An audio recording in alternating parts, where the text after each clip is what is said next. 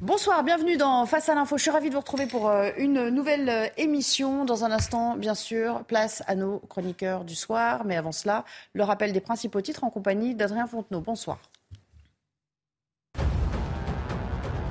Gérald Darmanin reçoit ce soir les organisations syndicales de policiers Place Beauvau. Avant cela, le ministre de l'Intérieur sera dans un commissariat du 19e arrondissement de Paris. Après plusieurs jours de protestation chez les fonctionnaires de police suite à l'incarcération de l'un de leurs collègues, le ministre de l'Intérieur est attendu. Les comptes de la SNCF se portent bien. Le groupe ferroviaire a enregistré au premier semestre un chiffre d'affaires de 20,7 milliards d'euros en hausse de 2,2% par rapport à la même période l'an dernier. Mais le bénéfice net de 158 millions d'euros est largement inférieur à celui de 2022 qui était de 928 millions d'euros. La faute au mouvement contre la réforme des retraites qui a coûté 500 millions à la SNCF. Et puis les mondiaux de Fukuoka au Japon se poursuivent. Léon Marchand continue d'écraser la concurrence. Le Français a dominé la finale du 200 mètres 4 nage et décroche son troisième titre dans ces championnats du monde. Il signe même un nouveau record d'Europe de la distance et devient à 21 ans le seul nageur français détenteur de 5 couronnes mondiales. Merci beaucoup. Et ce soir, dans Face à l'info, j'ai le plaisir d'accueillir à nouveau euh, Raphaël Saint-Ville. Bonsoir Raphaël. Bonsoir Nelly. À vos côtés, Régis Le Sommier. Bonsoir, cher Régis. Vous allez euh, vous fendre d'une chronique plus historique ce soir. Hein. Oui, un petit peu décalé, mais qui est quand même un lien. dans les pas de, de Marc Menant. Mais Oui, qui a une résonance. Mais qui a une résonance avec l'actualité, vous verrez. D'accord, on verra ça. Ce sera la surprise. Enfin, on va la dévoiler dans un instant dans Voilà. le sommaire. Philippe Guibert est là également. Bonsoir Philippe. Et Nathan Dever, fidèle au rendez-vous Bonsoir. hein, depuis Oui. le début de la semaine. Nathan, merci à vous. Alors ce soir, pour aller euh, plus loin sur l'actu, voilà le programme. Le parquet de Paris, vous le savez, a requis un non-lieu dans l'enquête sur la mort d'Adama Traoré. L'occasion de revenir sur les expertises, les contre-expertises et cette affaire si symbolique et lourde de conséquences jusqu'à aujourd'hui. Ce sera dans un instant avec Raphaël Saint-Ville. La guerre des gangs continue de sévir à, Marseille en dépit des plans multiples de l'exécutif pour y mettre fin. Près de 30 morts déjà et l'impression d'assister impuissant à un phénomène qui échappe à la République. Philippe Guibert tiendra la chronique de ces morts annoncées. Édouard Philippe est-il vraiment le dauphin adoubé d'Emmanuel Macron pour prendre la suite? N'est-ce pas un piège que de marcher dans ses pas? Son prochain ouvrage est en tout cas le signe qu'il est prêt à se lancer. Il le décrit lui-même en ces termes. Le livre, dit-il, vise à raconter la somme de tous les lieux qui nous ont fait. Et puis un peu d'histoire ce soir pour un clin d'œil à, à Marc Menant, Waterloo, Morne-Plaine, écrivait Victor Hugo. C'est la pire défaite napoléonienne, bien sûr, et qui rend peu à peu ses corps et ses mystères. L'histoire oubliée qui a fasciné Régis Le Sommier.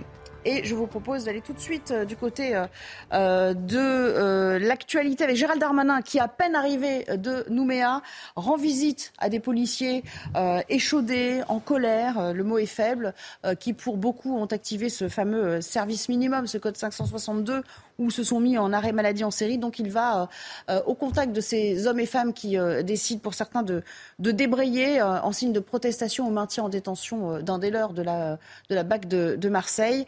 Il y a en outre une réunion qui est prévue aussi avec les différents représentants des syndicats policiers d'ici une heure, une heure et demie à la place Beauvau. Bien sûr, on suivra tout cela avec attention, y compris peut-être la prise de parole de, Gérald Darmanin à sa sortie du commissariat. Je vous propose donc d'en venir à cette affaire de, justice. Le parquet de Paris qui a requis un non-lieu euh, dans l'enquête sur la mort d'Adama Traoré. Euh, que révèle, euh, Raphaël, cette, décision, au fond? D'abord, j'ai voulu revenir sur cette affaire parce que cette affaire, elle est, passionnante, elle est hautement symbolique de la manière dont euh, euh, les médias euh, souvent s'emparent de ce genre d'affaires et en concluent de manière un peu définitive sans, euh, sans attendre et sans laisser euh, le temps de la justice se dérouler. Alors, euh, le parquet a requis le non-lieu. Euh, je comprends que ce terme de non-lieu, notamment pour les victimes de manière générale, puisse paraître insupportable parce que derrière euh, euh, ce terme, euh, c'est vrai qu'il y a, y un mort. Mais qu'est-ce que dit justement le parquet? C'est qu'il euh, y a bien eu la mort d'un homme, Adama Traoré, mais les gendarmes ne l'ont pas tué. Et ça, c'est essentiel Euh, parce qu'il avait été, les gendarmes ont été mis en cause par la presse, par la famille Traoré, on le sait, depuis des années. Alors le parquet a requis un, non-lieu dans un réqui- réquis- réquisitoire, il faut bien le dire, euh, extrêmement étoffé, extrêmement euh, euh, étayé, de 71 pages. Généralement, euh, les conclusions sont, sont beaucoup plus lapidaires. Mais là, parce que cette affaire est, tellement éruptive, il a fallu que le, parquet prenne le temps de, de, de, l'explication. Motiver sa décision. Et en fait, pour tous ceux qui ont suivi de près cette, cette affaire et qui ont accepté de, regarder en face ce qui s'était passé, ce que nous savions du dossier, finalement, ce n'est pas tout à fait une surprise. Alors, l'affaire Traoré, c'est sept ans d'enquête, hein, je le disais, c'est 10 expertises et contre-expertises médicales, 2700 procès-verbaux.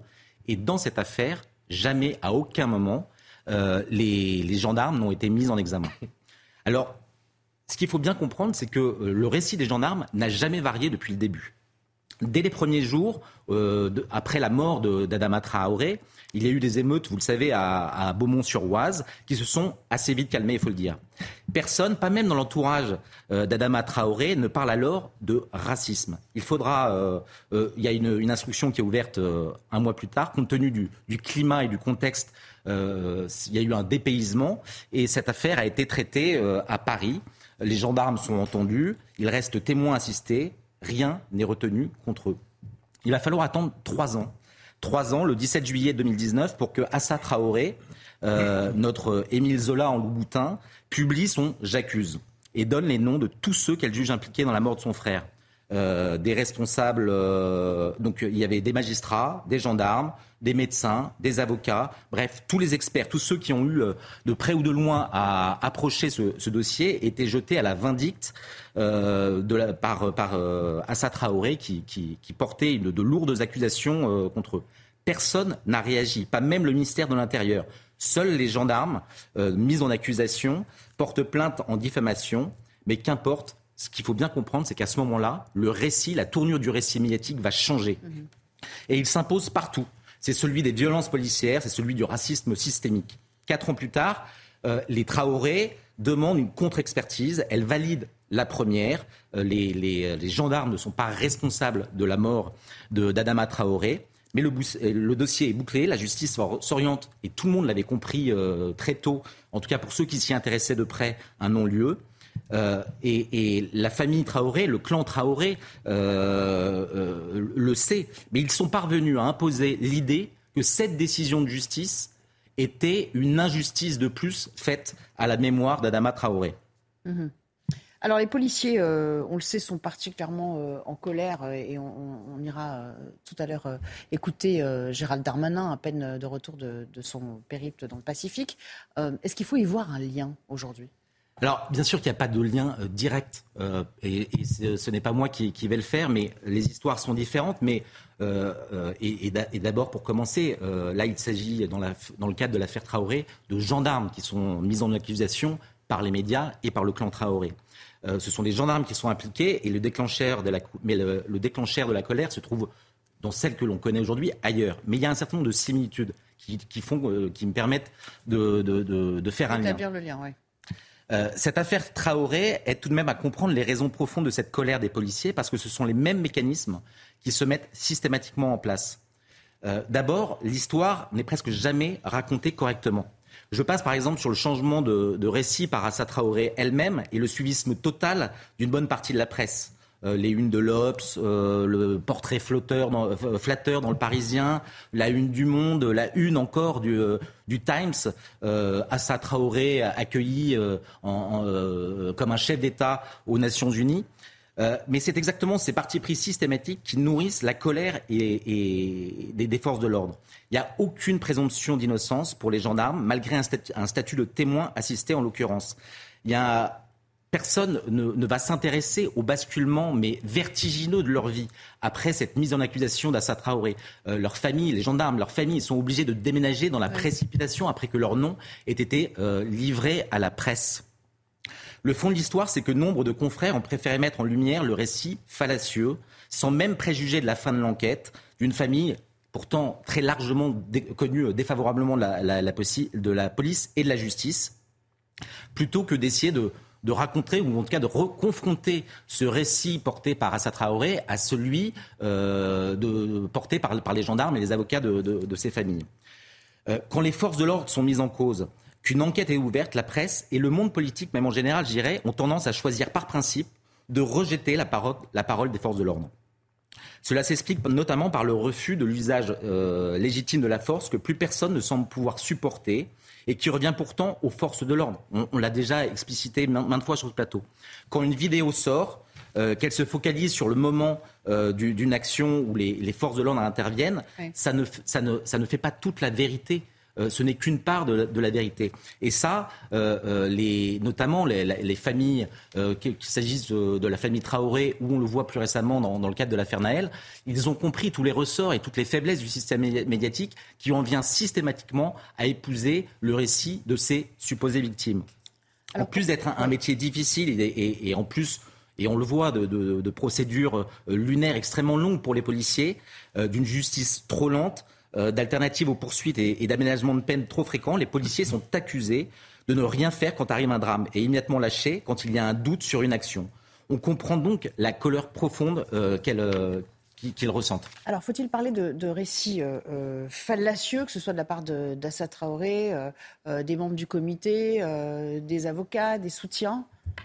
Alors, vous savez, vous, connaissez le, slogan du, comité, du comité Adama Traoré, c'est pas de justice, pas de paix.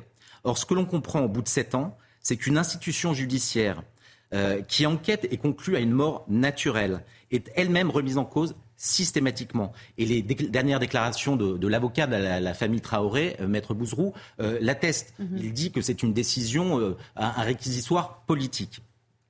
Il y a, je le répète, hein, 10 expertises et contre-expertises réclamées par la famille qui concluent majoritairement une mort naturelle, sans usage disproportionné de la force mais rien ne change dans le discours d'Assa Traoré. Soit la justice donne raison à Assa Traoré, qui parle de meurtre, soit la justice fait partie du problème. Ce slogan, c'est pour ça que je vous le dis, il est fallacieux et il en devient même dangereux. Le récit, le, récit et les engagements du comité Traoré n'ont rien à voir avec ce qui s'est passé. Le comité, vous le savez, il s'engage contre les violences policières. Mais en l'occurrence, dans l'affaire Traoré, ce n'est pas du tout ce qui est retenu dans le cadre de cette affaire à l'encontre des gendarmes. Deuxième chose, le comité s'engage contre les contrôles aux faciès. Ce n'est absolument pas lors d'un contrôle d'identité qu'Adama Traoré, encore une fois, a été interpellé, mais dans le cadre d'une enquête pour extorsion de fonds sur personnes vulnérables euh, visant son frère.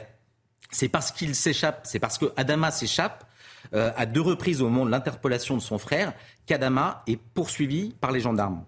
Euh, troisième registre, le comité fait la guerre contre le racisme dans la police. Deux des trois gendarmes, il faut quand même le noter, hein, sont antillais, ce qui rend l'accusation, vous, vous, en conviendrez, un peu absurde. Mais au-delà de ça, les gendarmes pourraient avoir été blancs euh, sans que l'accusation de racisme tienne. Encore une fois, ce n'est pas euh, un noir euh, qui est interpellé par son frère noir, c'est une personne qui est poursuivie pour extorsion de fonds et son frère qui tente de s'échapper à la police lors de l'interpellation. Point barre. Dernière chose, pourquoi c'est encore fallacieux C'est que euh, le, comité Adama Traoré euh, s'en prend à cette, police jugée trop lente, trop partiale. Mais le problème, c'est que la police est tellement débordée, certes, elle est lente, mais elle est, aussi lente et retardée par, euh, tous les recours intempestifs que, la, famille Traoré a, fait dans cette affaire. Donc on, le voit, cette affaire, elle est symbolique et, il convient de l'autopsier pour comprendre tous les mécanismes qui, euh, font qu'aujourd'hui, euh, il y a un discours médiatique et politique presque unique qui s'impose euh, dans la réalité. On a créé une sorte de storytelling autour de cette histoire. C'est ce que nous montre oui, une sorte Raphaël, en fait. Et avec un élément important, je rajouterais, je voulais poser la question à Raphaël, est-ce que finalement l'affaire George Floyd n'a pas donné une deuxième vie à l'affaire Traoré ne l'a pas en 2020 justement euh, euh alimenté boosté, euh, au point où on se souvient à l'époque que même le ministre de l'Intérieur, euh, Christophe Castaner, avait quelque part désavoué sa police, avait parlé d'éléments racistes dans la police. Donc quand il y a eu l'affaire George Floyd, il y a eu une sorte de sentiment de culpabilité et on s'est mis à revisiter la police, y compris en France, et l'affaire Traoré a, a ressurgi à ce moment-là. Et c'est non seulement vrai pour, pour cette affaire George Floyd, mais d'une certaine manière, c'est encore vrai avec l'affaire Naël, euh, puisqu'on voit que euh, Assa Traoré est, ressorti du placard justement pour attester, encore une fois, euh, faire attester l'idée que les gendarmes, en l'occurrence, ou les forces de, les forces de l'ordre avaient tué. Avaient, tué. C'est toujours le même discours qui, qui, leur permet, la moindre affaire vient nourrir ce, ce même discours à sens unique.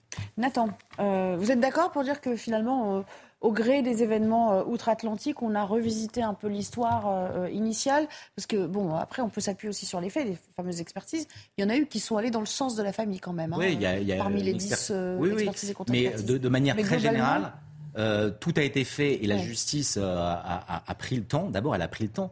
c'est, je disais, 1200 PV. C'est un travail considérable. Et, à chaque fois, la, justice a répondu favorablement aux demandes de contre-expertise de la famille, euh, de la famille Traoré. Nathan, votre avis sur, euh, cette manière de revisiter l'histoire? Comme l'a expliqué Raphaël, euh, cette affaire est extraordinairement complexe. Je pense que pour en avoir une vision claire, c'est-à-dire pour avoir ensuite un avis que chacun puisse forger en son fort intérieur sur cette affaire, ça demande au bas mot des journées entières, peut-être une semaine entière de travail, de voir exactement. Euh, euh, et d'ailleurs, je le dis très très clairement, je le concède. Moi, je n'ai pas euh, fait ce travail extrêmement précis d'aller voir quelles étaient les autopsies, les, expertises médicales, les contre-expertises demandées par la famille, etc. De ce que j'en ai lu, c'est-à-dire ce qu'on a pu en, voir dans un certain nombre de médias qui ont pu faire des choses très très détaillées, il y avait des zones d'ombre, des zones d'ombre très précises. Il, était, il est décédé dans la cour du commissariat.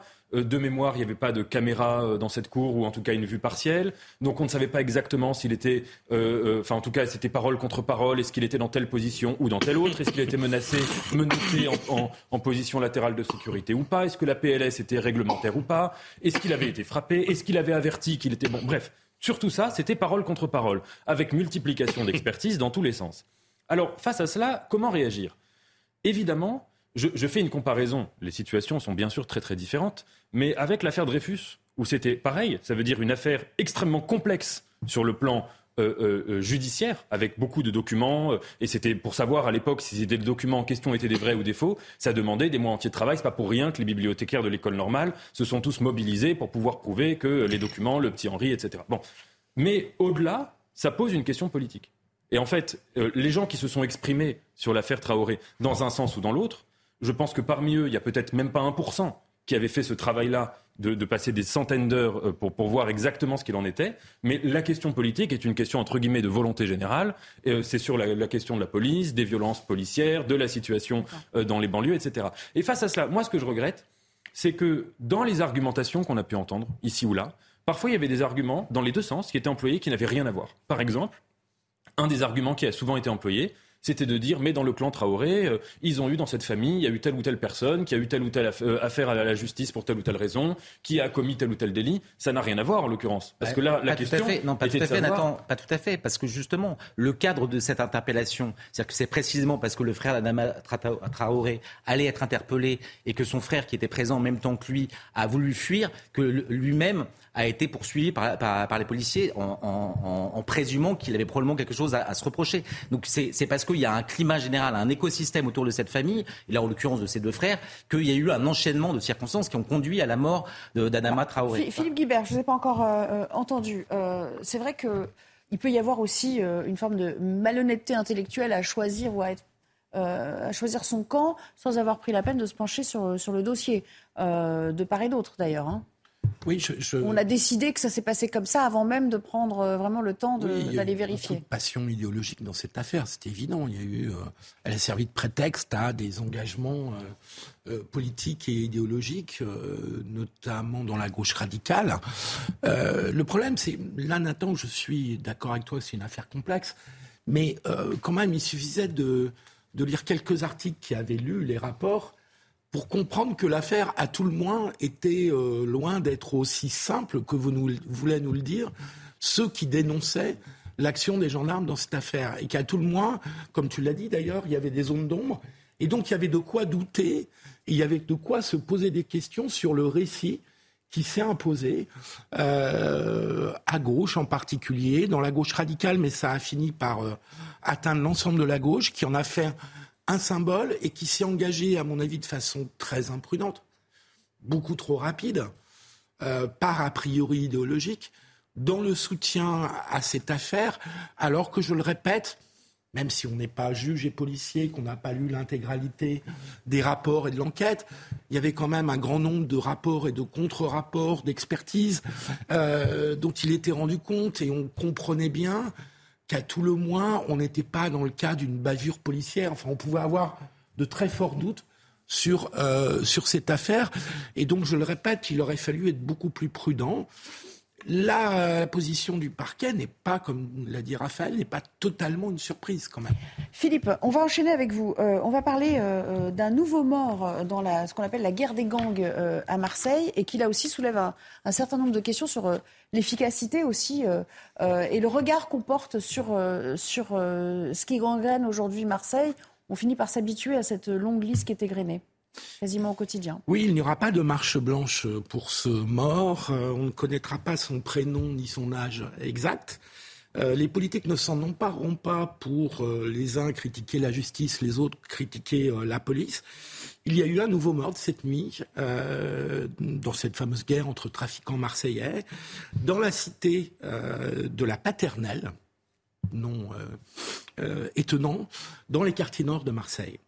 L'AFP nous apprend que l'on approche depuis le début de l'année, que l'on commence à se rapprocher des 30 morts euh, depuis le début de l'année dans ces règlements de compte euh, phocéens. Nous ne sommes qu'en juillet, il reste euh, cinq mois pour aller au bout de l'année et on aura certainement un nombre record de morts à Marseille dans ces règlements de compte.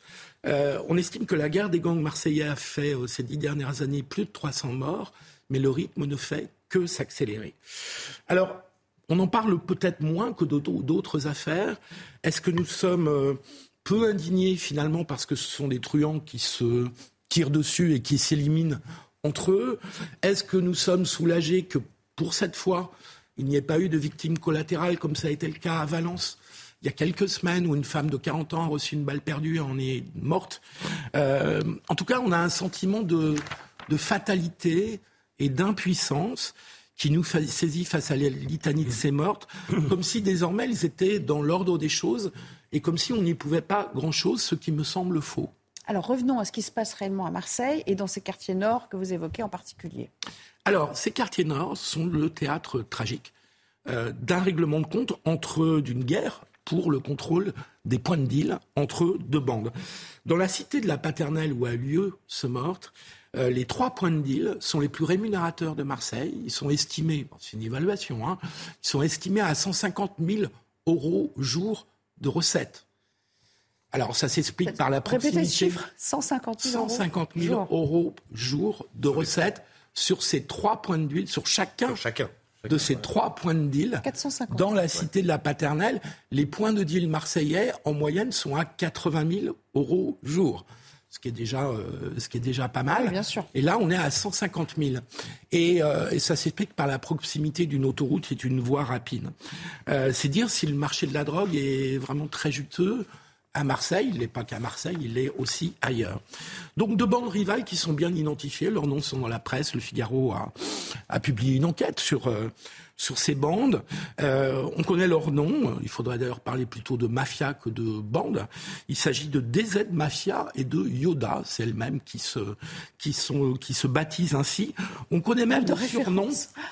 Euh, Yoda, ça vient de la guerre des étoiles. Hein. Oui, bah, bien sûr, mais euh, on connaît même justement, on peine à imaginer pourquoi. Mais... On peine à imaginer pourquoi. On connaît même le surnom anodin, enfin apparemment anodin de leur chef, euh, même si on a très peu d'enseignements sur ces chefs, qui sont pourtant très cruels. L'un s'appelle, se fait surnommer Tic et l'autre Féfé. Il est peu probable qu'ils vivent en France. Une douzaine de cités dans les quartiers nord de Marseille sont embarquées dans cette guerre entre ces deux euh, mafias. Et la préfète de, police des Bouches-du-Rhône a déclaré euh, il y a quelques semaines euh, qu'on était dans une dynamique de vendetta entre ces deux bandes. Ce sont les petites, les petites mains, parfois très jeunes, parfois même mineures, de ces mafias qui font le sale boulot de cette confrontation économique et criminelle et qui sont évidemment les premières victimes des tueurs à gages dans cette dynamique meurtrière ont même été engagés par euh, les clans en présence.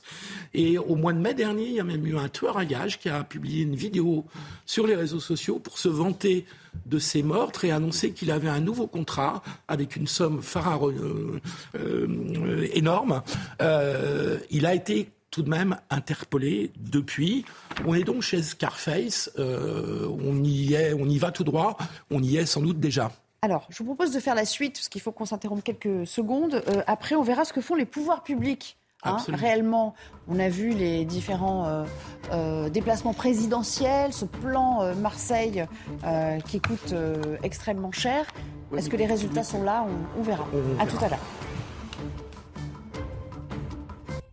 La suite de euh, Face à l'info. Merci d'être euh, présent au, rendez-vous. Dans un instant, euh, nous serons suspendus à cette image, bien sûr. Alors cette image, c'est la devanture d'un commissariat, l'entrée du commissariat du 19e arrondissement à Paris, où se trouve en ce moment même Gérald Darmanin, fraîchement débarqué de, l'avion qui le, ramène de, de Nouvelle-Calédonie. Il est évidemment à la rencontre de ces hommes et ces femmes qui sont en colère, qui pour beaucoup se sont ou mis en arrêt maladie ou ont décidé d'observer le fameux code 562 d'un service minimum, ce qui veut dire que les commissariats sont assez peu fournis en ce moment. Euh, voilà, on verra s'il y a une prise de parole à l'issue euh, de la rencontre avec euh, ces, ces, hommes en uniforme. Et puis, bien sûr, il y aura ensuite une rencontre prévue à Beauvau. On revient à nos moutons, si j'ose dire. Philippe Guibert, on parlait de ce presque 30e mort, enfin, on est, un nouveau mort qui, qui, se, qui s'ajoute à la longue liste déjà hein, des morts liés au trafic de drogue à Marseille, des règlements de compte qui sont largement euh, le fait euh, du, trafic de drogue. Et on s'interrogeait sur euh, l'action des, pouvoirs publics, à la fois sur le plan national, bien sûr, mais également local. on a l'impression qu'ils regardent un peu impuissant ce qui se déroule et qu'ils comptent surtout les coûts. Oui, mais c'est en fait, on a cette impression, mais c'est tout ce serait tout à fait injuste et tout à fait faux de dire que les pouvoirs publics et les services de police et de justice ne se contentent de, compter les coups et de compter les morts. Au contraire, euh, les pouvoirs publics et ces services ont vraiment essayé de s'adapter à cette puissance des mafias, parce qu'on a quand même affaire à des organisations euh, criminelles d'une grande puissance et d'une grande violence. Premier point, les moyens de la police et de la justice ont été augmentés à Marseille dans le cadre du plan euh, Marseille d'Emmanuel Macron. Ils doivent continuer à, être renforcés ces prochaines années. Il faudra être très attentif à ce que l'État tienne ses engagements et ses promesses. Parce qu'il y avait d'abord besoin de moyens, mais ce n'est pas tout. Il y a aussi la question des méthodes qui évoluent. Euh, le harcèlement des points de deal à Marseille a été particulièrement développé avec la technique dite du pillonnage qui consiste à faire brusquement déferler 40 policiers sur un point de deal et donc être capable de faire des interpellations et des flagrants délits sur les dealers et sur les consommateurs. Et puis, il me semble qu'il y a un point très important et qui est intéressant, c'est la lutte contre l'argent sale, parce qu'il faut aller taper au portefeuille de ces mafias. Et récemment, à Marseille, la police et la justice a obtenu le démantèlement euh, d'un réseau de blanchiment de l'argent, parce que tout cet argent considérable dont on parlait tout à l'heure, euh, il faut le blanchir ensuite pour euh, que, les, que les mafias puissent l'utiliser. Et récemment, il y a un réseau de, blanchiment de l'argent. 45 millions d'euros avaient été blanchis, a été démantelé. C'est un vrai succès pour la police et la justice. Le seul point qu'il faut retenir, c'est que ça demande beaucoup de mobilisation de moyens policiers et de moyens de la justice. Et donc, ce sont des très grosses opérations. Est-ce que c'est suffisant? Pour euh, réduire et éliminer cette hydre à mille têtes qui repousse tout le temps. Euh, à chaque fois qu'on en arrête on a l'impression qu'il y en a dix qui, qui reviennent, et vu surtout l'ampleur du marché de la drogue, à Marseille, mais aussi euh, ailleurs. Marseille fonctionne comme une loupe grossissante, en fait, de la France dans ce domaine comme parfois euh, dans d'autres, parce qu'il faut rappeler que la France est le premier pays consommateur de cannabis, avec ses 5 millions de consommateurs réguliers, dont 1,4 très réguliers, euh, que Paris est la capitale européenne du crack, et que la cocaïne et ses dérivés sont diffusés à des prix de plus en plus, si je peux me permettre, compétitifs, euh, notamment via les Pays-Bas, qui sont la plateforme principale de la cocaïne. Le chiffre d'affaires annuel de la drogue en France est évalué, c'est une évaluation, hein, de entre 3 et 4 milliards d'euros, avec 4, près de 4000 points d'huile. Ils ont légèrement diminué, mais enfin, ils restent extrêmement nombreux. C'est le budget d'un gros ministère. Et, et, le nombre de personnes impliquées dans ces trafics est évalué. Alors, il y a plusieurs chiffres qui circulent entre 200 et 240 000. Ah oui. Je ne sais pas si vous vous rendez compte, c'est considérable parce que la SNCF, c'est 270 000 salariés. C'est-à-dire que les trafics de drogue en France, c'est l'équivalent d'une grande entreprise nationale, euh, nationale euh, qui, on le sait aujourd'hui, il n'y a pas qu'à Marseille, il n'y a pas que dans les grandes villes, euh, ce, ce, cette, ces grandes entreprises, cette grande entreprise se, se diffuse dans Elle les villes partout, moyennes ouais. et même parfois dans les, en- dans les petites villes. Ce- C'est une entreprise d'une très grande brutalité, on en a parlé, mais qui paye bien les jeunes qui sont souvent en échec scolaire, puisqu'en bas de l'échelle de, de- des trafiquants, le revenu d'un chouf, de celui qui surveille, c'est évalué euh, au-dessus de 3 000 euros, de 3 000 à 4 000 euros mensuels. Donc très au-dessus de la médiane des salaires du travail légal en France qui doit tourner autour de 2 000 euros. Et donc ça veut dire quand vous avez un système comme ça, vous pervertissez, vous pourrissez complètement la société, puisque vous mettez par terre l'efficacité de l'école et du travail sur lequel repose une société, et en particulier la société française. Alors ici, il y a plusieurs questions qui se posent pour trouver des, des solutions. Euh, la première, c'est euh, l'efficacité euh, de la sanction pénale, bien entendu, euh, la sévérité de la politique pénale à, à l'égard des dealers également. Oui, alors c'est un sujet qu'on aborde souvent sur nos plateaux et pas simplement pour les questions de trafic de drogue. Mais le fait est qu'il y a des études qui montrent qu'en France, les dealers sont condamnés moins sévèrement que dans d'autres pays européens. Euh, et ce, sans tenir compte en plus du problème bien connu de l'application effective de la peine une fois qu'elle est prononcée. Et donc, contrairement à ce qu'on dit, on, répète souvent, on entend souvent, on a la législation la plus répressive d'Europe et c'est un échec. Le problème, c'est qu'il suffit pas d'avoir une législation répressive dans les textes, il faut aussi que ça soit dans les peines prononcées, et encore plus dans les peines qui sont effectivement euh, qui vont effectivement jusqu'à leur fin. Et donc on en vient appliquées. à la- au sempiternel débat sur le- le- le- les places de prison, parce qu'on a bien compris que la justice régulait aussi les places de prison, mais dont on ne voit pas beaucoup la solution euh, avancée. Et puis il faudrait parler des réticences d'une partie des magistrats à l'emprisonnement, qui est lié parfois à des questions idéologiques, mais aussi qui est lié à un phénomène qui existe, qui est que la prison peut être une machine à récidive. Le problème, c'est qu'on est dans un cercle vicieux, parce que moins on construit de places de prison, plus la prison Bien est elle-même criminogène. Donc il faudrait sortir par le haut de ce cercle vicieux un jour. Et puis on sait que ce point particulier de la politique pénale est justement au cœur du malaise euh, des policiers qui s'expriment en ce moment. Et elle a commencé, euh, c'est peut-être pas un hasard, à Marseille, cette fronde. La, La- seconde ouais. question, c'est est-ce qu'on peut mieux réprimer euh, les consommateurs? Pour les responsabilités et surtout les sanctionner Là, à mon avis, autant sur la politique pénale, on peut faire mieux sur les dealers, autant sur les consommateurs, j'ai un gros doute, dans la mesure où prendre des consommateurs en flagrant délit, c'est extrêmement difficile, on peut les prendre qu'au point de deal, et que l'essentiel de la consommation de drogue, se fait dans des lieux privés, où par définition, la police n'est pas là pour euh, surveiller. Ce qui serait indispensable, euh, vraiment indispensable, et là la France et l'État, la République pêche, c'est de mener enfin des campagnes de prévention et d'information sur les méfaits psychosociaux, sanitaires des différentes drogues, comme l'État l'a fait pour l'alcool et pour le tabac. Alors la grande excuse de l'État pour dire qu'il ne mène pas ces campagnes, c'est de dire ah bah oui mais ce sont des produits prohibés, donc on ne peut pas faire de campagne sur des produits prohibés, mais c'est complètement contre-productif, c'est très largement hypocrite. Oui. Et puis c'est, euh, c'est, c'est- ça, ça va vraiment à, à l'inverse de l'évolution de la société. Euh, et donc il faudra que l'État, sur ce sujet, à mon avis, rapidement, change vraiment euh, sa euh, politique de communication. Reste enfin la fameuse arlésienne de la légalisation du cannabis, vous doutiez bien que j'allais en parler.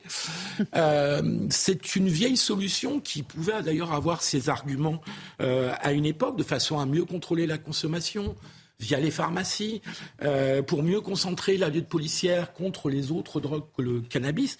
Le problème, c'est que cette solution, euh, qui aurait pu être séduisante, euh, elle est dépassée par l'évolution du marché et du marché du cannabis en particulier, et qu'aujourd'hui, la plupart des spécialistes estiment que le marché, si on faisait ça en France, le marché produirait du cannabis moins cher avec un taux de THC euh, qui est l'intensité de la drogue, de l'intensité du cannabis, qui serait très supérieure à ce qui serait mis en vente.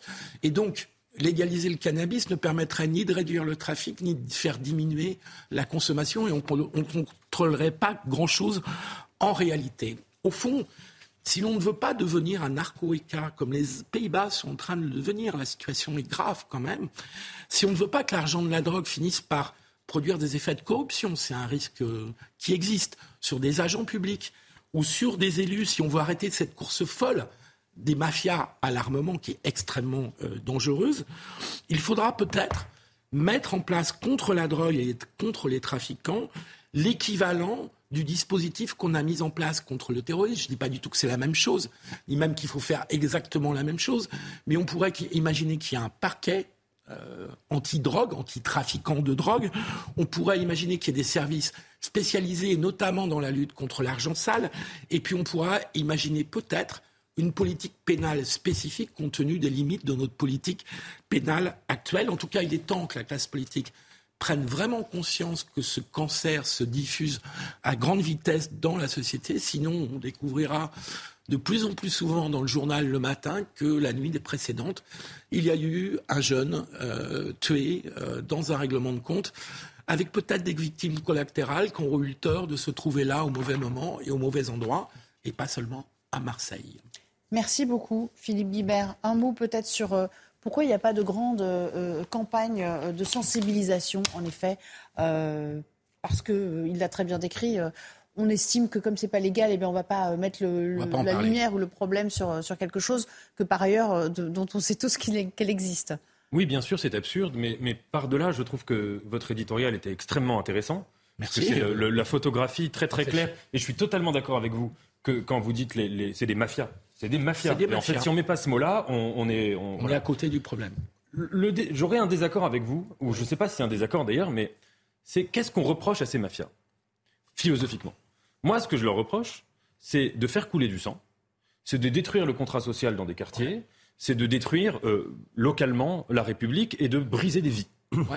Je pense que on ne peut pas leur reprocher philosophiquement, vous voyez, c'est un autre débat, mais et qu'il y a une confusion dans ce sujet, de euh, vendre des produits dangereux pour la santé à des individus. Parce que je pense que dans un État euh, qui est une démocratie, euh, le fait qu'un individu décide de se mettre en danger lui-même dans sa propre santé, sauf à être hygiéniste, et je n'aime pas l'hygiénisme, je ne vois pas en quoi c'est un problème. Quand quelqu'un a une consommation d'alcool qui peut euh, lui, le mettre gravement en danger, alors on peut estimer que moralement c'est pas bien, on peut estimer que médicalement il se met en danger, mais à partir de là, avoir un glissement politique pour vouloir interdire euh, cela, d'abord c'est problématique, et deuxièmement je pense que c'est impossible. Vous avez dit justement qu'il y avait des deals avec 150 000 euros on est le premier euh, consommateur de, cannabis. On se doute bien que même si on supprimait l'offre, la demande ne serait pas supprimée. Et donc, si vous voulez, je pense que la question, non pas de la légalisation en général, mais de la légalisation de certaines drogues, euh, je ne vois pas quelle autre solution pourrait faire en sorte que, de, changer cette situation. Parce que ça permettrait aussi d'assainir le marché et d'éviter les, guerres de, gangs? Ça, c'est pas sûr, parce qu'ils se tourneraient vers d'autres drogues, du coup. Oui, mais ça ferait la distinction parmi les consommateurs entre ceux, moi je dis ça, je précise, hein, j'en consomme pas, hein, parce que je sais que ceux qui plaident pour ça en général sont consommateurs. Moi je ne suis pas du euh, tout consommateur. Je crois pas, non mais, euh, Souvent, je, rigole, mais ah bon. Mais en tout cas, euh, parmi les consommateurs, il y a une distinction entre ceux qui prennent des drogues, disons de temps en temps, et, et c'est pas des drogues très lourdes, et voilà, c'est juste une soirée, et ceux qui prennent vraiment des drogues dures. Donc si vous voulez légaliser les premières, ne ferait pas que les premiers, que ces consommateurs-là iraient nécessairement vers des drogues beaucoup beaucoup plus fortes. Régis, un petit mot. Non, je crois que j'ai appris beaucoup de choses et je, réinsiste, je disais en, off tout à l'heure euh, que c'est un, ce qui est important, c'est d'avoir la vision. Et, je dirais que je développerai un tout petit peu plus, c'est que euh, un thème qui m'est assez cher, c'est que en fait, euh, on a véritablement une contre-culture qui s'est développée. Il faut prendre conscience parce que quand on parle des problèmes des jeunes en général, il faut imaginer que les problèmes des jeunes et des banlieues sont imbriqués dans ce maillage de ces mafias ultra puissantes qui sont l'ordre quelque part dans ces cités, qui donnent le là alors, il y a d'autres phénomènes, hein, les phénomènes fréristes, islamistes, etc., qui peuvent aussi avoir une part d'autorité. Mais si vous voulez, le problème, et on l'avait vu à Marseille, avec des véritables checkpoints euh, faits par les dealers qui contrôlaient les papiers d'identité des gens qui rentraient ou qui sortaient de la cité. Euh, je, on peut, s'en référer au, film Bac Nord, qui était quand même assez bien fait là-dessus. Mais aujourd'hui, on a deux sociétés qui se. Alors, il y a aussi la question, les campagnes ne sont pas complètement euh, comment à laisser de côté. Il y a des points de deal dans les campagnes, il y a des points aussi de fabrication de la drogue, des laboratoires dans des petits villages. Donc c'est un maillage total. Mais il n'y a, pas encore de zone de non-droit. Euh, non, mais il y a encore des, zones protégées. Euh, mais, mais en réalité, le problème, c'est qu'on assiste aujourd'hui, quand on analyse les problèmes de sécurité, on oublie souvent cette dimension, c'est-à-dire qu'aujourd'hui, il y a la société républicaine et à côté, il y a une autre société qui est régie par un autre ordre, dont le, le leitmotiv et la pierre angulaire, c'est le trafic de drogue. Je vous ferai réagir après euh, la chronique de Nathan. On passe à, la politique, tiens. Vous avez choisi un thème politique ce soir. On dirait que tout est politique, mais bon. Euh, Emmanuel Macron euh, a laissé entendre, c'était à, Nouméa, interrogé par un, un résident néo-calédonien, il a laissé entendre qu'Edouard Philippe pourrait prendre le relais de son action. Alors évidemment, il n'a pas lui-même euh, de sa propre initiative mais il savait très bien, il se savait écouter, il savait que tous les micros l'entouraient à ce moment-là. Oui, tout à fait. C'est, c'est un moment euh, euh, qui, à titre personnel, m'a beaucoup étonné. Euh, d'autant que ces derniers jours, j'avais un peu plus ou moins euh, prédit le, contraire. Euh, donc ça prouve bien que quand on, s'essaye à la prévision, on se, trompe toujours. Pourtant, vous avez plus le dossier. Hein, et, deuxièmement, et que peut-être Emmanuel Macron a, une dimension en lui d'imprévisible. Donc oui, il était à Nouméa. Et puis, il était dans un moment où il était en train de rencontrer des, citoyens, avec évidemment toutes les caméras de, de, toutes les chaînes de télévision qui le filmaient. Et il y a un monsieur qui lui dit Oh, 2017, 2022, 2027, peut-être qu'on verra Édouard Philippe euh, euh, vous succéder. En général, Emmanuel Macron ne répond pas à ce genre de questions. Je veux dire que ça lui est déjà arrivé euh, dans, des déplacements X ou Y que des gens lui posent des questions un peu politiciennes, un peu taquines, avec évidemment des implications énormes, et il se débrouille toujours pour faire une petite blague, etc., comme font d'ailleurs beaucoup de politiques. Et là, très étrangement, il lui a répondu, et il lui a répondu assez clairement. Il a dit euh, oui, écoutez, ce qui est très important, c'est qu'en 2027, euh, quelqu'un puisse prendre, enfin, qu'on puisse prendre le relais de l'action qui a été menée depuis euh, six ans, que les gens qui travaillent avec moi puissent travailler avec cette personne en question. Donc, vous voyez, là, il donne vraiment quelque chose de très précis, pas une réponse abstraite. Et Édouard Philippe pourrait faire partie de ces individus-là. Donc, c'est un moment, en effet, c'est un moment doublement étonnant. Premièrement, on est au tout début du deuxième mandat. Et évidemment que dans les têtes de tout le monde se pose la question un peu taboue de se dire à partir de quel moment ce mandat-là va dériver, un peu comme le second mandat de Jacques Chirac, dans une logique où la seule question, ça va être la question de succession.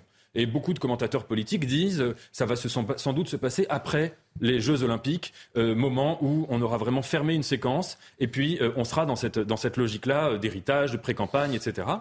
Mais là où c'est étonnant quand même, c'est que si on compare avec le premier mandat d'Emmanuel Macron, Emmanuel Macron, pendant très longtemps, même il y a eu une fameuse conférence de presse où il dit euh, Je me fiche éperdument euh, d'être réélu, moi la seule chose que je veux, c'est faire mon mandat. Alors peut-être qu'il ne le pensait pas, mais en tout cas, c'est ce qu'il disait. Et là, en faisant cela, il autorise très très tôt si vous voulez, l'ouverture du bal, et tout en donnant une orientation possible euh, à, éventuellement celui qui serait le privilégié dans cette affaire. Alors, euh, il y a quand même des différences assez marquées entre un Emmanuel Macron et, un Édouard Philippe. Édouard Philippe qui n'a jamais adhéré d'ailleurs euh, à La République en marche, enfin Renaissance ensuite, euh, mais qui a créé son propre parti. Oui. Bien sûr. Alors d'abord, la première différence, me semble-t-il, c'est que Emmanuel Macron, quand il était ministre de François Hollande, a parfaitement vu et disséqué, puisqu'il a réussi, la manière dont un ministre pouvait devenir présidentiable de manière éclair et euh, pouvait euh, s'imposer euh, à la calife, à la place du calife en quelque sorte. Ce pourquoi il a parfaitement compris aussi autre chose, me semble-t-il, c'est que dans notre époque, qui est celle du quinquennat, qui est celle des chaînes d'information en continu et des réseaux sociaux, l'actualité a besoin très vite de se régénérer. Et que donc, dans un gouvernement, un présidentiable peut émerger comme ça en quelques semaines. Raison pour laquelle, depuis qu'il a accédé à l'Élysée, il a systématiquement choisi ses, ses ministres, mais surtout ses premiers ministres, sur un seul critère, il prenait des gens qui n'étaient absolument pas connus, qui étaient des, à part par les journalistes politiques et, par les habitants de la ville dont ils sont maires, personne ne les connaît en France. Donc des gens qui dépendent totalement d'Emmanuel Macron dans leur notoriété et qui, vu leur comportement, euh, ne présentent pas de risque euh, de vouloir lui voler sa place de président, en tout cas pendant les deux mandats. Et c'est vrai que sur ce point, Édouard Philippe a été parfaitement dans le, dans le rang, même s'il a été perçu à certains moments comme quelqu'un qui était un peu déloyal ou infidèle, mais globalement, il n'a jamais menacé Emmanuel Macron en tant que président. Alors maintenant, sur, sur les différences en dehors de la, de la question, entre guillemets, de la, de la notoriété ou de l'envergure nationale du personnage. Il y, a, plusieurs différences. Alors d'abord pour évacuer le, côté un peu anecdotique, mais sur le plan humain, Je pense qu'il y a deux différences. Édouard Philippe a écrit un livre qui s'appelle Impression et ligne claire, avec, euh, coécrit avec Gilles Boyer.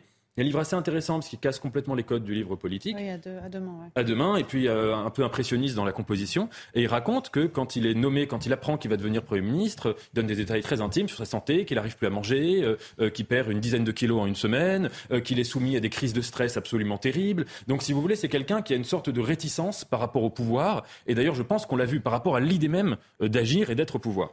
Deuxième différence aussi, euh, on, l'a vu, ça, il y a eu un, documentaire qui s'appelait euh, Édouard, mon pote de droite, de Laurent Sibien, son ancien meilleur ami, qui est un super documentaire. il y avait trois, volets. avec trois volets, exactement. Et où on voit bien qu'Édouard Philippe est quelqu'un qui a une, parole privée euh, qui est très très drôle, pleine d'humour, parfois des métaphores très imagées, et qui par contre en public a une, une, personnalité beaucoup plus, sinon froide, en tout cas beaucoup plus retenue et beaucoup plus mesurée. Bon, ça c'est des différences un peu anecdotiques. Les vraies différences, et c'est là à mon avis que tout le paradoxe existe, c'est que d'un côté, on a une partie de l'électorat d'Emmanuel Macron qui se dit tentée par la perspective d'Édouard Philippe. Et euh, sous prétexte, la raison qui est invoquée, c'est que Édouard Philippe, c'est Emmanuel Macron sans les petites phrases, ce serait Emmanuel Macron sans, euh, euh, sans entre guillemets, parfois le côté un petit peu cassant ou un petit peu en, décalage avec les classes populaires. C'est un Emmanuel Macron qui n'aurait jamais dit la phrase sur le costard, qui n'aurait jamais dit qu'il faut traverser la rue pour avoir un travail, etc. Bon, c'est vrai. Il est perdu Havre après tout. Je veux dire, ça lui confère ce côté. Euh, Mais sur la ligne politique, si on regarde les deux grandes crises qu'il y a eu sous Emmanuel Macron quand Édouard Philippe était Premier ministre, les Gilets jaunes et le coronavirus, c'est les deux moments où Édouard Philippe a été plus macronien que Emmanuel Macron. Donc pour les Gilets jaunes, il y avait cette histoire de taxe carburant où euh, une contestation commence à émerger de la taxe carburant et Emmanuel Macron hésite à ce moment-là, il sait qu'il va faire un discours et il hésite entre deux possibilités de discours, dont l'un qui serait euh, j'annule cette taxe carburant. Et c'est Édouard Philippe qui à ce moment-là dit non, non, il faut maintenir, on maintient cette taxe, c'est extrêmement important et ça a déclenché toute la violence du mouvement des Gilets jaunes. Deuxième moment qui a été le coronavirus, Édouard Philippe a été le Premier ministre de la ligne dure. Hein, de la ligne du confinement total. Alors c'était dicté par les circonstances, mais c'était dicté aussi par son action politique, parce qu'au gouvernement, il y avait des gens qui on l'a assez vite compris, qui étaient sur des lignes un peu plus euh, molles par rapport à, cette politique sanitaire. Donc, et, puis, troisièmement, troisième sujet majeur, sur les retraites. Édouard Philippe, et d'ailleurs il y a même une séquence dans le documentaire où il dit qu'il faut être complètement dingue pour vouloir euh, euh, baisser, enfin ne pas monter l'âge de la retraite. Donc ce sont trois sujets où en fait, tout en étant beaucoup plus lisse dans l'image publique, Édouard Philippe est beaucoup plus macronien dans la ligne économique en tout cas. Comment voyez-vous, euh, partant de là, la, recomposition politique à venir, Nathan? Oui, alors en fait, c'est un sujet qui pourrait être considéré comme de la petite politique, quoi, un sujet euh, Alain Saint-Simon euh, qui va avoir la succession du président. Mais en fait, c'est un sujet, me semble-t-il, passionnant, parce que le choix qui va être fait par Emmanuel Macron et par les macronistes, les électeurs, de dire nous choisissons comme successeurs Gabriel Attal, Bruno Le Maire, Gérald Darmanin ou Édouard Philippe, ce sera un choix qui sera déterminant, pas seulement pour l'avenir, mais pour ce que j'appellerais une définition rétroactive du macronisme. C'est-à-dire que le macronisme des origines, celui de 2017, le fameux macronisme euh, qui était assez intéressant parce qu'il nous disait on abandonne le clivage droite-gauche, qui n'arrivait pas à se définir. Tantôt on disait euh, euh, je suis de droite et de gauche, tantôt Emmanuel Macron disait je suis l'un et l'autre, ni l'un ni l'autre, etc. Donc c'était un macronisme qui se présentait comme une sorte d'horizon indépassable, puisque précisément il avalait toute forme d'altérité politique sur la base du dénominateur commun qui était le progressisme. Mais à partir du moment où euh, ils, vont devoir choisir, par exemple, Édouard Philippe, ça impliquera de dire que cette, cette étiquette-là, qui était une étiquette ni droite ni gauche, nouveau clivage, était évidemment une étiquette, par exemple, là, de droite. Et donc ça confirmerait toute une certaine lecture qui est faite par une grande partie, notamment de la gauche, et dont, à vrai dire, pour, vous dire les choses euh, euh, personnellement, au début, je m'en méfiais un peu de cette lecture. C'était une lecture consistant à dire le macronisme et euh, le ni droite ni gauche, il ne faut pas le prendre au sérieux parce que c'est une, fondamentalement une entreprise de droitisation de la société française, aussi bien sur le plan économique que sur le plan sociétal. Et on peut se demander, c'est une, purement une hypothèse, mais si cette analyse-là n'est pas en train de se vérifier et si elle ne se vérifiera pas avec les années et la question de la succession ouverte. Merci beaucoup. Réaction, Raphaël euh, euh, on va aller vers cette euh, forme de recomposition-là. Vous, le rejoignez dans le diagnostic, en fait? Non, mais c'est que je pense que Nathan pose une, vraie question, c'est de savoir si le macronisme ne tient qu'à Emmanuel Macron ou s'il peut avoir une, descendance. Et ça, je pense que cette question n'est pas tranchée. Mais enfin, moi personnellement, j'ai ma petite idée. Je, pense que le macronisme ne tient qu'à Emmanuel Macron et qu'aujourd'hui, tous ceux qui prétendent un jour arriver ou en tout cas conquérir pour l'Élysée vont se construire soit dans une rupture franche ou plus, plus ou moins douce avec le macronisme. Après, il y a quelque chose qui est très intéressant et qui a été très bien noté par par euh, Nathan, c'est que euh, je pense qu'Édouard Philippe, euh, finalement, essaye de se construire l'image d'un Macron plus, plus, plus, réformateur plus, plus, plus. je prends juste l'exemple des retraites. C'est-à-dire que lorsqu'il était au, pouvoir, il n'a pas fait non plus des étincelles. Il a même dû renoncer à aller jusqu'au bout de sa réforme des retraites. Il a fallu attendre Elisabeth Borne. Et une fois qu'il est, redevenu simple maire de, du Havre, il a, il a été jusqu'à euh, vouloir envisager une retraite, euh, un départ à retraite à 67 ans. Donc on voit à chaque fois, euh, comme si aujourd'hui, ce qui allait compter, c'était l'image de réformateur qu'il prétend être. Régis, je préfère vous prévenir, on, pourrait, euh, on est susceptible d'aller à tout moment euh, du côté du commissariat du 19e euh, avec une prise de parole de Gérald Darmanin. Néanmoins, j'aimerais quand même qu'on parle de, Waterloo. C'est un autre champ de bataille peut-être. Et du mystère de ces morts. des morts de Waterloo, donc la pire Euh, qui ont disparu complètement du, paysage. Oui, alors je vais y venir. Alors d'abord, l'idée, je viens un petit peu à la genèse de cette chronique. Euh, pour rester, je vais rester un petit peu, un petit moment, euh, avec Emmanuel Macron. En fait, cette chronique, elle m'est venue grâce à Emmanuel Macron. Vous vous souvenez du moment où, après des mois de, de, crise sociale qui ont été marqués par les 14 jours de manifestations, de grève contre la réforme des retraites, je vous coupe. On va écouter Gérald Darmanin. Je suis désolé. Eh ben, on y va. C'est bon. Bien, je suis venu euh, saluer euh, les policiers ici dans le 19e arrondissement, mais c'était surtout un message pour leur dire que je sais que pendant ces périodes très difficiles d'émeutes délinquantes, euh, ils ont été présents, ils ont été valeureux et ils ont été courageux. Et ils ont décalé, décalé leurs congés, ils sont revenus de leurs vacances, ils ont fait des heures supplémentaires et ils ont, c'est bien légitime, une, une fatigue, celle de gens qui ont été très mobilisés. Alors en plus de cette fatigue, ils ont aussi vu que des partis politiques évoquer euh, le fait que la police tue, ils ont, on leur crache dessus, on les insulte, on les vilipende. Et donc se rajoute à cette fatigue une émotion, une colère. Et pour beaucoup d'entre eux, je le sais, ils m'ont dit voilà encore quelques instants, une tristesse euh, de ces procès d'intention, ces procès médiatiques qui leur vont droit au cœur, eux qui servent la République, qui, sont des fonctionnaires. Et, et, on peut les comprendre, et moi je les comprends. Je comprends cette émotion, je comprends cette colère et je comprends cette tristesse. Alors ce que je veux dire ici, c'est que les policiers, je sais que l'immense majorité de la population euh, française les soutient. Je veux leur assurer de toute ma reconnaissance, de tout mon soutien et de toute ma confiance. Ils savent mieux que quiconque leur rôle dans la société. Ils savent que lorsque l'un d'entre eux commet une erreur, ils doivent être sanctionnés, c'est normal, ils le savent très bien. Mais ils le savent aussi qu'ils ont besoin d'avoir euh, le soutien de leur ministre, ce que je suis leur répéter, et le soutien évidemment de leurs autorités, euh, leurs autorités hiérarchiques. monsieur le ministre, hier dit dans une interview, ce jeune qui a reçu un tir de flashball lors des nuits d'émeute à Marseille se dit choqué par l'indifférence des plus hautes autorités de l'État. Qu'est-ce que vous avez à lui dire ce soir, d'autant que beaucoup de monde a été choqué en voyant, en découvrant son visage défiguré? Moi, je ne commente pas euh, les affaires judiciaires en cours. Euh, s'il y a eu euh, faute, elle sera sanctionnée par la justice. je veux évidemment porter mon soutien à toute personne qui se sent blessée. Euh, comme je l'ai fait évidemment euh, au lendemain, euh, voire le jour même de, l'affaire Naël. Mais je veux aussi dire que les policiers, ils ne réclament pas l'impunité, ils réclament le respect. Les policiers ne réclament pas être au-dessus des lois, ils réclament de ne pas être en dessous des lois. Et les policiers, ça ne peut pas être les seules personnes en France pour qui la présomption d'innocence ne compte pas, pour qui les procès médiatiques l'emportent sur le procès juridique, et pour qui la présomption d'innocence est remplacée par une présomption de culpabilité.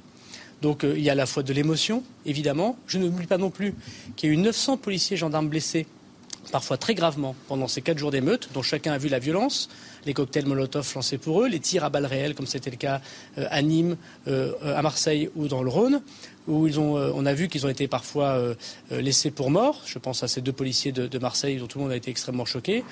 Et je veux dire ici que si, et c'est normal, des moyens de justice sont mis pour pouvoir regarder où est la vérité et pouvoir condamner les personnes qui n'ont pas accepté leur déontologie et leurs valeurs euh, de policiers. Je ne veux pas confondre euh, ces quelques-uns avec l'immense majorité de ceux qui aujourd'hui euh, se sentent je pense qu'on peut le dire, touchés par le manque de respect qu'une grande partie des médias, qu'une grande partie du monde politique leur accorde. Euh, ce week-end, le DGPN, qui est juste derrière vous, a dit qu'avant un éventuel procès, un policier n'avait pas sa place en, prison. Quel est votre avis sur cette question et est-ce que cette interview a été, euh, vérifiée avant publication par le ministère de l'Intérieur? Le directeur général de la police nationale est un, grand policier, j'allais dire un grand flic. 30 ans de carrière au service de la République, à arrêter des voyous, à protéger euh, des innocents. Et je vais vous dire, je souhaite à tous ceux qui ont craché sur le directeur général de la police nationale, qui l'ont insulté, la même euh, carrière, le même service au service de la République. Le dire qu'il n'est pas démocrate, lui dire qu'il n'est pas républicain est une insulte vis-à-vis de la carrière de, ce fonctionnaire qui a risqué sa vie des centaines de fois pour euh, nous protéger. Donc euh, c'est un excellent directeur général. Il a parlé comme parle un chef vis-à-vis -vis de ses policiers. Je le soutiens totalement et je suis très fier que ce soit mon collaborateur suite au placement en détention provisoire d'un des membres de la BAC, il y a de nombreux policiers qui sont mis en arrest. En tout cas, ce que nous disent les syndicats de police, qu'il y en aurait plusieurs centaines, d'abord à Marseille, dans les Bouches-du-Rhône, mais aussi un peu partout en France. Est-ce que vous craignez une contagion de ce mouvement? Alors aujourd'hui, il y a euh, moins de 5% des policiers qui euh, soit se sont mis en arrêt maladie, soit ont refusé d'aller au travail. Encore une fois, j'ai dit que je comprenais leur émotion, leur colère et leur tristesse. Je veux aussi dire, et j'ai une réunion dans quelques instants avec l'ensemble des syndicats qui ont accepté de venir ce soir euh, place Beauvau, je les en remercie. Je veux aussi dire que euh, cette euh, fatigue, cette tristesse, cette émotion ne peut pas oublier le sens de la mission pour laquelle nous sommes agents au ministère de l'Intérieur, le service de la population. Parce que qui trinque lorsque les policiers ne sont pas dans la rue? euh, c'est la femme qui se fait violenter euh, par son compagnon. C'est l'enfant qui est en détresse, euh, auquel on ne répond pas à sa détresse. C'est les habitants des quartiers populaires qui n'ont pas les moyens de se payer la sécurité et qui attendent des policiers leur présence. Et je sais que les policiers, qui ont voulu montrer leur émotion et leur fatigue, parfois leur colère et leur tristesse, ont le sens de l'intérêt général et du service à la population. Donc je vais parler avec les syndicats ce soir. Je sais que cette euh, émotion, cette fatigue, cette colère n'est pas dirigée euh, envers le ministère de l'Intérieur ou le ministre de l'Intérieur. Ils me l'ont dit. Je les en remercie, qu'elles posent des questions vis-à-vis de la relation qu'ils ont avec euh, l'autorité judiciaire, avec la société en général. Mais je veux leur dire deux choses. D'abord, l'immense majorité de la population les soutient, ces policiers, les aiment, les respectent. Je vais leur redire que si on doit améliorer les choses, on continuera à le faire comme je le fais depuis trois ans et demi sous l'autorité du président de la République mais leur dire, et c'est un point très important, que la justice sans la force est impuissante, mais la force sans la justice est tyrannique. Cette phrase est de Pascal, elle résume ce qu'est la démocratie et la République. Police et justice sont dans la même barque. Et bien sûr, les policiers doivent être sur le terrain interpellés. La justice doit, nous l'espérons tous, mieux condamner. Et c'est ce qu'elle a fait pendant les émeutes. Et il n'y a pas à opposer les uns aux autres. Deuxièmement, je veux dire aux policiers, je veux dire aux gendarmes, je veux dire aux sapeurs-pompiers, que nous connaissons tous le sacrifice qu'ils payent de leur vie. Et nous savons euh, que ces moments d'émotion, de fatigue et de colère sont légitimes parce qu'aucun Français ne fait leur travail. Et aucun homme politique qui commente euh, sur les chaînes de télévision euh, l'action des policiers n'a le courage de passer une nuit avec eux à risquer leur vie et à laisser des enfants orphelins et des veufs et des veuves. Donc moi, je veux leur dire que nous serons nombreux, et je serai le premier, à continuer à défendre leur honneur. Merci.